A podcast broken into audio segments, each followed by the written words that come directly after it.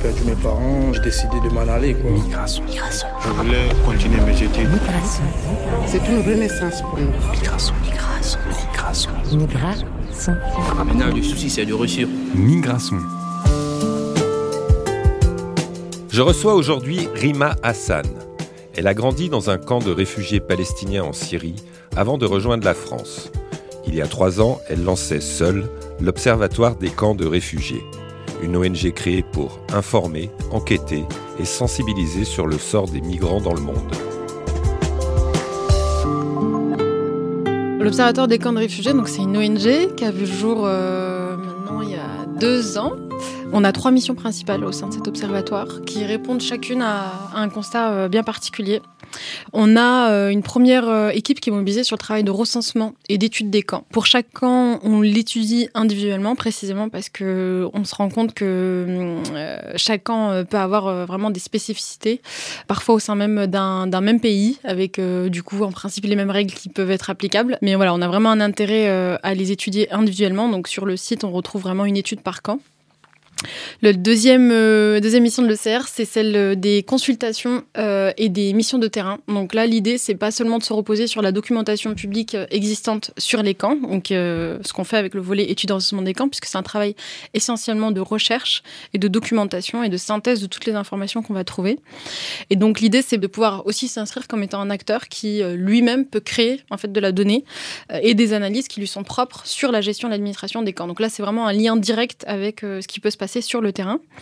Et la troisième et dernière mission, c'est une mission euh, centrale, c'est celle du plaidoyer, de la sensibilisation. Donc vraiment essayer de porter à la connaissance de toutes et tous ce qui peut se passer dans les camps en matière de violation des, droits humains des personnes qui y résident. Donc sensibiliser aussi sur les statuts.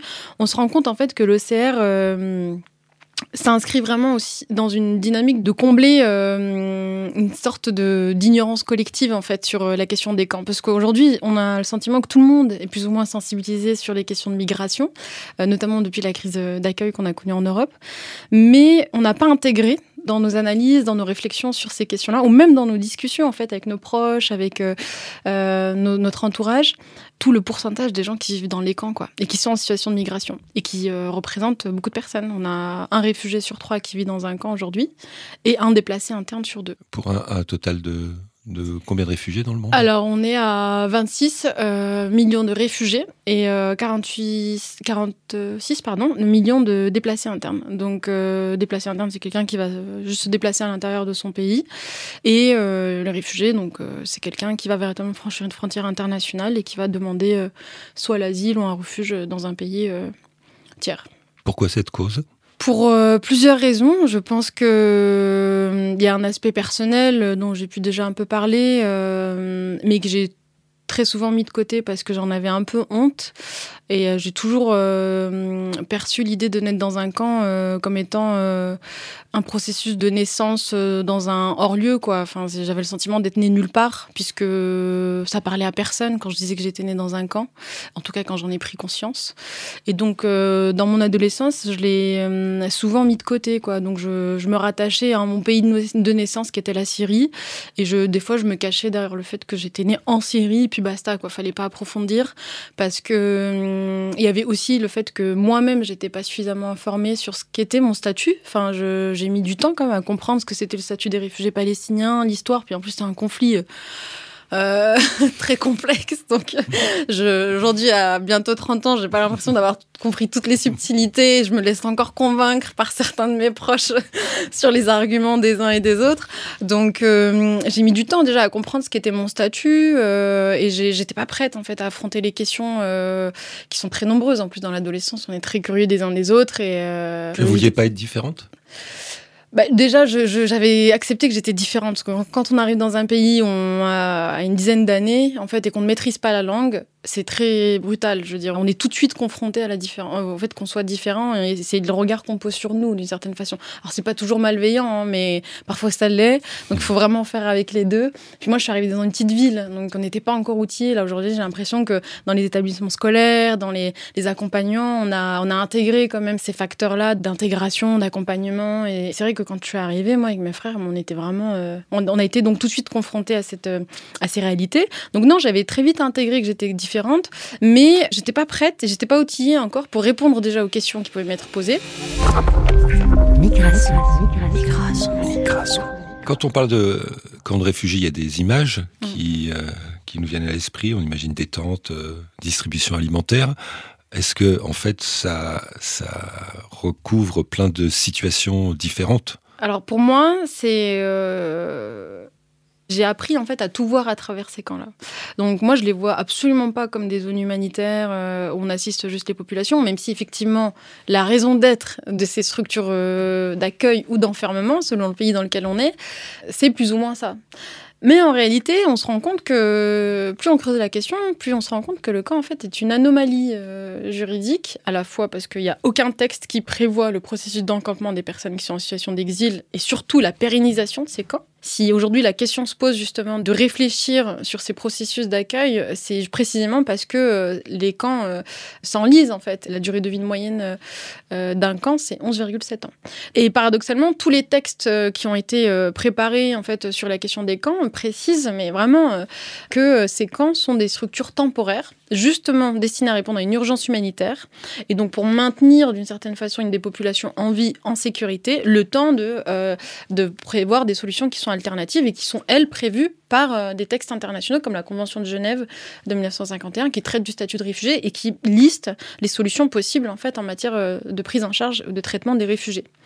Mais j'ai toujours vu les camps et je les vois encore comme des zones, un peu comme j'ai dit tout à l'heure, c'est vraiment des hors-lieux, c'est aussi des lieux de, comme Michel Agé l'a vachement documenté comme des lieux de gestion des indésirables. On se rend compte que les camps sont aussi financés par des États qui n'ont aucun intérêt en fait à vouloir euh, euh, voir arriver ces gens sur leur territoire. Et donc on a un certain nombre de pays occidentaux qui financent des camps qui sont du coup dans des pays, euh, des pays voisins, des pays d'origine de ces personnes qui sont exilées, parce que c'est une certaine façon de se protéger en fait. Et hum, la perception donc des camps que j'ai aujourd'hui globalement, c'est aussi les raisons pour lesquelles on a fondé cet observatoire, c'est que je les vois véritablement comme des lieux de gestion de, flux migratoires en réalité, plus que des lieux comme étant des lieux euh, d'accueil et de protection. C'est des lieux qui peuvent être des lieux d'enfermement, puisque vous avez des règles applicables en fait euh, en fonction du pays dans lequel on se trouve, parce que l'État a une marge de manœuvre très importante. Et c'est des lieux euh, d'opacité. Enfin, qui saurait euh, vous dire aujourd'hui ce qui se passe véritablement dans ces camps? Quelles sont les revendications des personnes qui y vivent? Quels sont les canaux que vous avez vous en tant que citoyen pour avoir accès à ces informations-là et d'avoir véritablement un lien peut-être avec les personnes qui y vivent?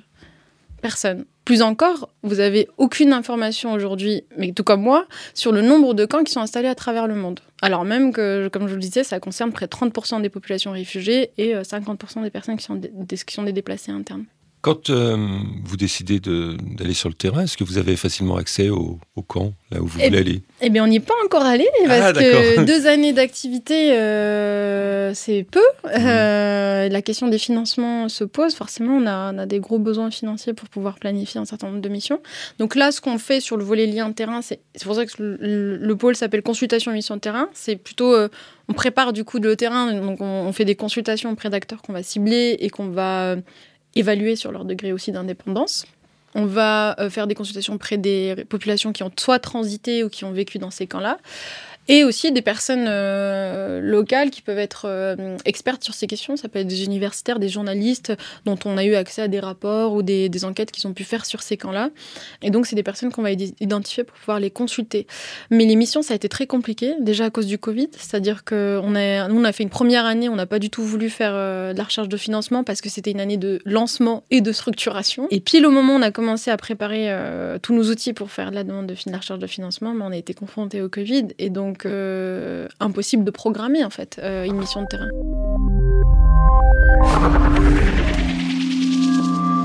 Est-ce qu'il vous semble qu'il y a des pays euh, qui font les choses un peu mieux que d'autres? Est-ce qu'il y a peut-être un exemple à donner, au moins d'un pays qui, assume ses responsabilités et qui, qui, traite ça de façon humaine? Là, on, a, on est dans une période où on a l'impression que les pays européens euh, et les pays riches en général euh, sont quand même plutôt euh, sur une tentation égoïste mm. et à faire, on l'a vu avec ce qui se passe à la frontière entre le Bélarus et puis la Pologne, à faire de, de, tout mélanger, de, prendre les réfugiés, les migrants et d'en faire une, menace, que ce soit des, deux côtés. Euh, est-ce qu'il y a quand même, je disais, des motifs d'espoir, des gens qui sont un peu droits dans leur, dans leurs bottes et leur cœur? Mmh nous, ce qu'on observe, c'est qu'il y a deux phénomènes d'encampement. Le premier, c'est celui qui émerge des euh, véritables crises de migration. Donc là, véritablement, vous avez euh, des camps qui vont être créés avec des dizaines de milliers de personnes, voire des centaines de milliers de personnes, parce que de fait, le pays qui reçoit ces populations en migration n'est véritablement dans l'incapacité, parce que lui-même euh, génère des personnes en, situation de migration, donc il, est véritablement dans l'incapacité d'absorber toutes ces populations-là dans, sur son territoire, de les accueillir véritablement et de, financer tous les programmes qu'il faut financer. Par exemple, euh, ce qu'on a pu voir à la frontière entre le Bangladesh et la Birmanie avec euh, la crise des, Rohingyas. Tout à fait. Ensuite, vous avez un, deuxième euh, phénomène d'encampement qui, lui, émerge pour moi des crises d'accueil. Donc là, pour moi, c'est plutôt les, camps, euh, effectivement, des pays euh, du Nord, même si j'aime pas trop ce, cette séparation. Mais euh, c'est assez représentatif, en fait, des réalités d'encampement et même des types de camps qu'on retrouve. Donc, par exemple, dans les pays occidentaux, on va surtout retrouver des camps de demandeurs d'asile. C'est des gens dont on est très méfiant, les demandeurs d'asile. Il faut surtout pas les laisser en libre circulation. et on veut absolument s'assurer que ce sont des personnes qui ont véritablement des craintes avant de pouvoir les libérer dans la nature. C'est un peu ça. Ce à quoi il il faut ajouter euh, le fait que, euh, selon les engagements des États, sur un certain nombre de dispositions internationales, vous avez effectivement des États qui sont plus outillés que d'autres, qui ont une agence étatique qui va être spécialisée, par exemple, ou mobilisée uniquement sur la question euh, de la gestion des flux migratoires ou du statut des réfugiés sur le territoire. Et puis vous avez des États qui n'ont pas ratifié, par exemple, la Convention de Genève, qui n'ont pas outillé leur administration pour euh, traiter des demandes d'asile, pour octroyer des statuts à des personnes qui peuvent être en demande d'asile sur leur territoire, et qui vont déléguer ces tâches-là à des organisations comme le au commissariat aux réfugiés des Nations Unies. Donc, du coup, pour répondre à la question, moi, je ne le prendrais pas dans ce sens-là, dans le sens où les États ne sont pas les seuls décisionnaires, en fait, sur la gestion des camps. C'est un des acteurs les plus importants parce que c'est lui qui va effectivement donner euh, le ton, qui va euh, dire où le camp va être installé, parce qu'il est souverain sur son territoire national. Et c'est souvent un acteur qui cherche un peu à se cacher, justement, et qui va plutôt euh, donner des consignes, mais qui va déléguer après la gestion et l'administration de ces camps, bien souvent à des organisations donc comme le HCR pour les camps de réfugiés. On retrouve l'OIM, l'Organisation internationale des migrations, sur les camps déplacés internes. On a encore une autre agence onusienne spécialisée sur les camps palestiniens qui est l'UNRWA. Nous, au sein de l'Observatoire, effectivement, on a vocation à faire un travail de recensement des bonnes pratiques, mais qui ne relève pas euh, d'une décision purement étatique. En fait, c'est bien souvent euh, une combinaison de concertation avec les acteurs qui sont sur place, de négociations qui se font pour que des bonnes pratiques soient mises en place. Et moi, j'ai souvent cité, pour finir, euh, le Tchad qui est un pays euh, déjà en difficulté, qui accueille des réfugiés centrafricains. Et nous, on a identifié sur les premières études qu'on a faites sur les camps euh, centrafricains au Tchad, euh, sur le camp d'Amboko, par exemple, le, Tchad, donc de fait, il ne peut pas absorber tous les réfugiés sur son territoire, leur trouver une citoyenneté ou les accueillir dans des logements, etc.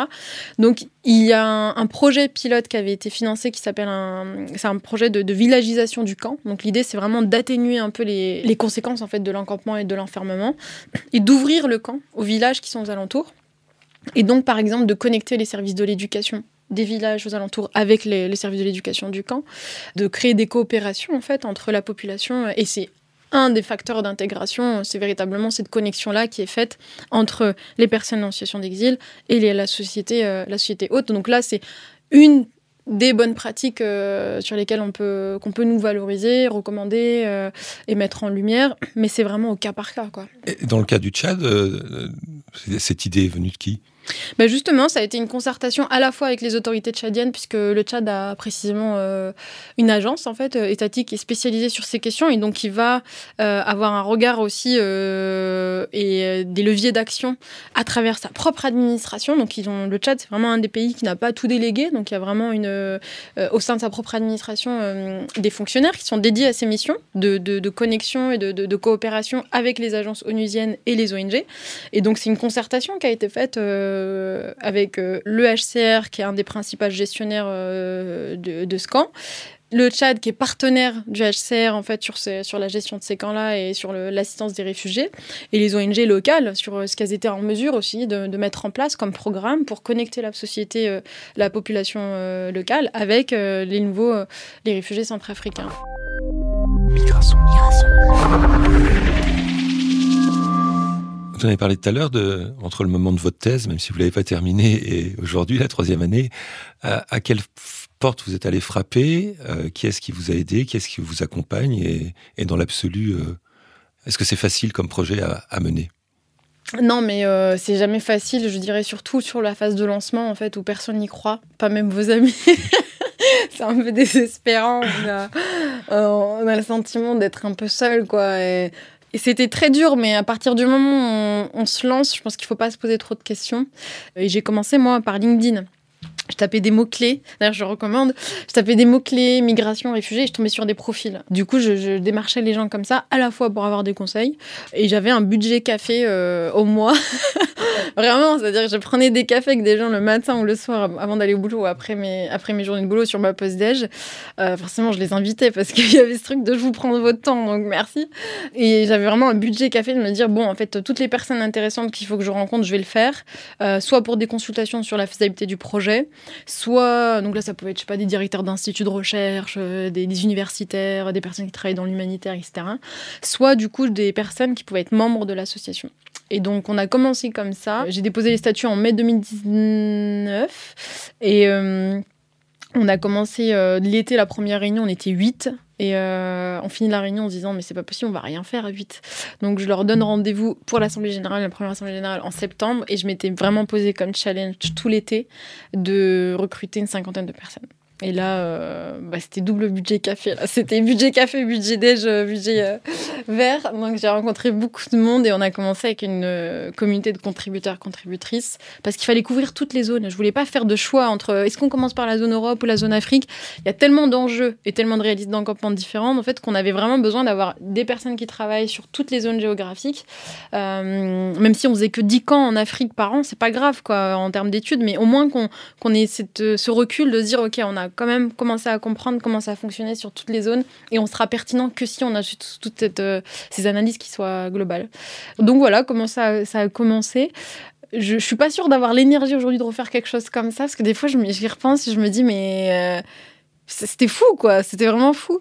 Euh, mais je pense qu'il y a un conditionnement aussi. Et puis après il y a aussi cet élan qu'on a dans la vie euh, qui est incroyable quand on a le sentiment qu'il y a un peu une destinée quoi. C'est à dire que moi c'est à la fois une prison et à la fois mon mon univers d'épanouissement ces questions. Euh, je me sens des fois prisonnière de tout ça parce que j'ai un vécu que des fois je me dis mais en fait est-ce qu'il faudrait pas que je me libère de mes chaînes? J'ai un peu déterminée à être ça et, c'est un peu le, le- ce qu'on attend de moi. Alors que des fois je me dis mais je pourrais peut-être aussi rêver d'être autre chose euh, artiste j'en sais rien faire autre chose. Et d'autres moments où je me dis mais en fait c'est un peu il y a un peu une destinée quoi. Et euh, ça se trouve euh, bah, c'est ce que je sais faire de mieux. Et puis euh, quand on a un peu ce sentiment de oui il faut enfin je suis destinée un peu à faire ça. Alors ça veut pas dire que je le ferai toute ma vie on a un élan qui est incroyable et quand on est convaincu on, est nécessairement euh, convaincant donc euh, je pense qu'il y a eu ce travail aussi que j'ai fait sur moi-même de me dire je suis véritablement convaincue de la nécessité de faire un observatoire et je vais vous convaincre qu'il faut m'accompagner quoi.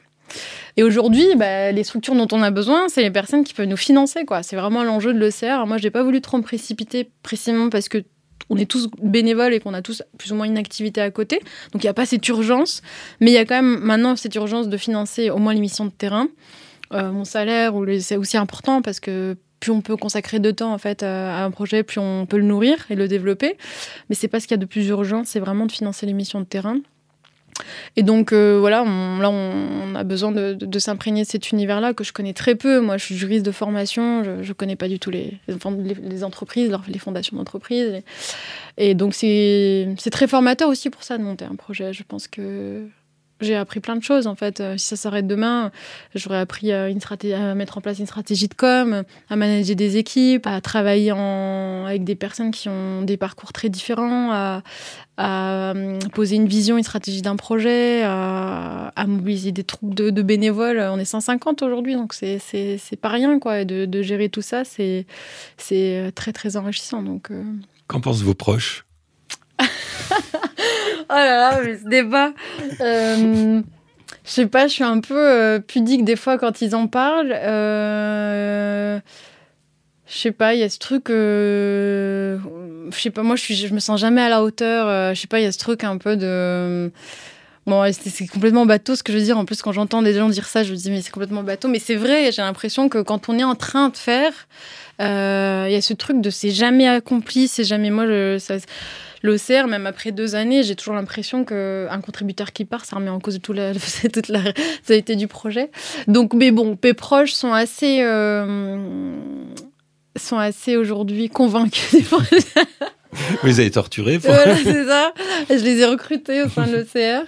Euh, non, ils sont très encourageants et, et, ça me... Voilà, je suis toujours un peu gênée quand euh, ils flattent le projet, mais, euh, mais je suis... Ils sont fiers de vous Ouais, ouais, je, bon, franchement, je sais pas si... oui, bon, globalement, ils sont... Ouais, mais ils m'encouragent beaucoup et ils sont très contents pour, euh, pour moi et pour ce, cette cause-là. Et, c'est vrai que sans certaines personnes, j'aurais, j'aurais pas tenu, quoi. Enfin, il y a toujours quelqu'un qui incarne un projet. Et moi, j'ai, mmh. pour le moment, c'est un peu moi au sein de l'Observatoire, même si j'aimerais dans les prochaines années euh, euh, ne plus être juste la, le visage et le voix de, de, de ce projet. J'aimerais passer sur de la direction et uniquement de la direction. Et, et du coup, laisser la présidence de ce projet à quelqu'un d'autre. Et c'est un puzzle en fait. Moi je suis qu'une pièce du puzzle, même si je suis celle qui est la plus visible et, et j'aimerais progressivement aussi un peu changer ça. Migration, migration, migration. On a une question qui est un petit peu un rituel dans, dans ces interviews. Alors on va finir avec ça.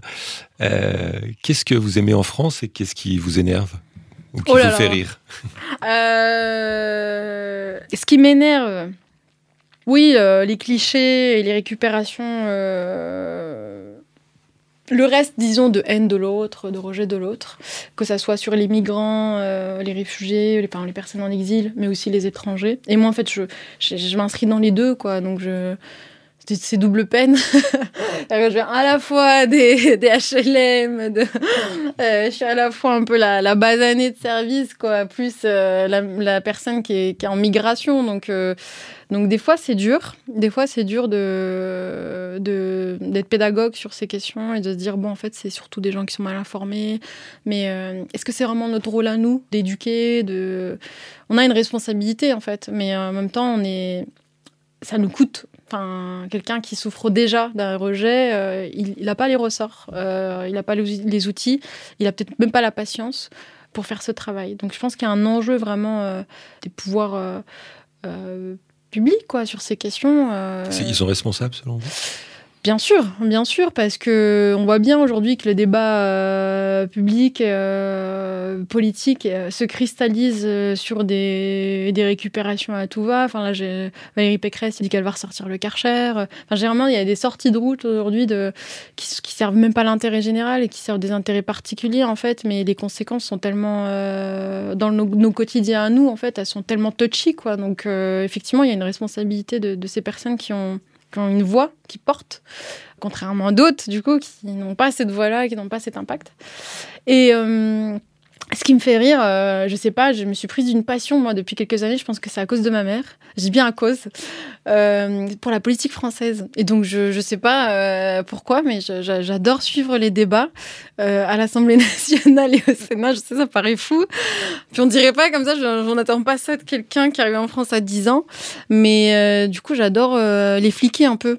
Euh, donc j'adore regarder justement euh, s'ils font le job, euh, s'il n'y a pas beaucoup d'abstentionnisme. euh, C'est pas du flicage, ça, c'est un contrôle citoyen. Ouais, mais je trouve que moi, ça me, ça me, ça me rend folle, en fait, de, de qu'ils comprennent pas que personne les connaît et que personne ne s'intéresse à eux et qu'ils ils continuent encore de se prévaloir d'un truc de on est euh, les représentants du peuple euh, et puis là pas plus tard que hier je regardais encore les débats à l'Assemblée pour le pass euh, vaccinal et et, ils se prétendent tous vraiment de représenter la France alors que bon ils sont élus à moins de enfin il y a une mobilisation qui est très faible aujourd'hui et je suis pas spécialement partisane j'ai des opinions sur plein de sujets mais mais du coup, j'aimerais bien être critique, quoi. Mais euh, j'aime beaucoup rire de, de la politique, euh, de cet univers-là que je trouve euh, très drôle, et, qui me fascine un peu, et euh, que je trouve pas assez inclusif, quoi. Je, ça, ça, ça manque. Enfin, ils sont quand même, euh, pour beaucoup, assez déconnectés. euh, c'est des carrières, en fait, et, euh, la politique, c'est pas une carrière. La politique, c'est à un moment donné se sentir euh,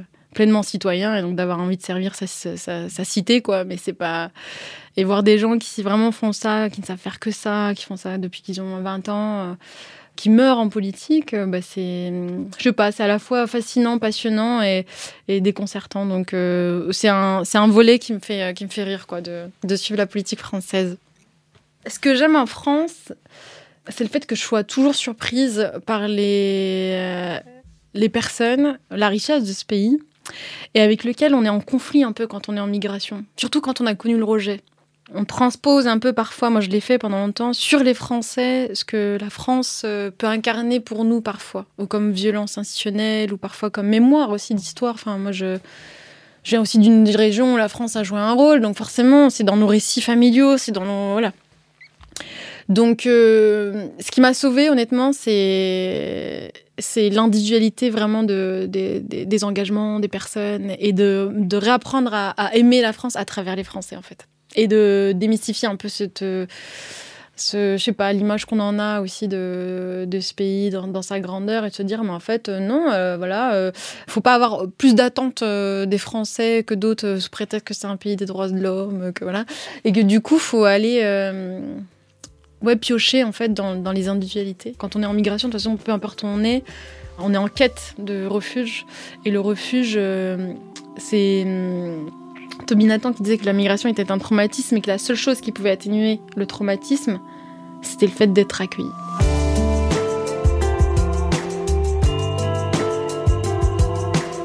Migration épisode 7, c'est fini.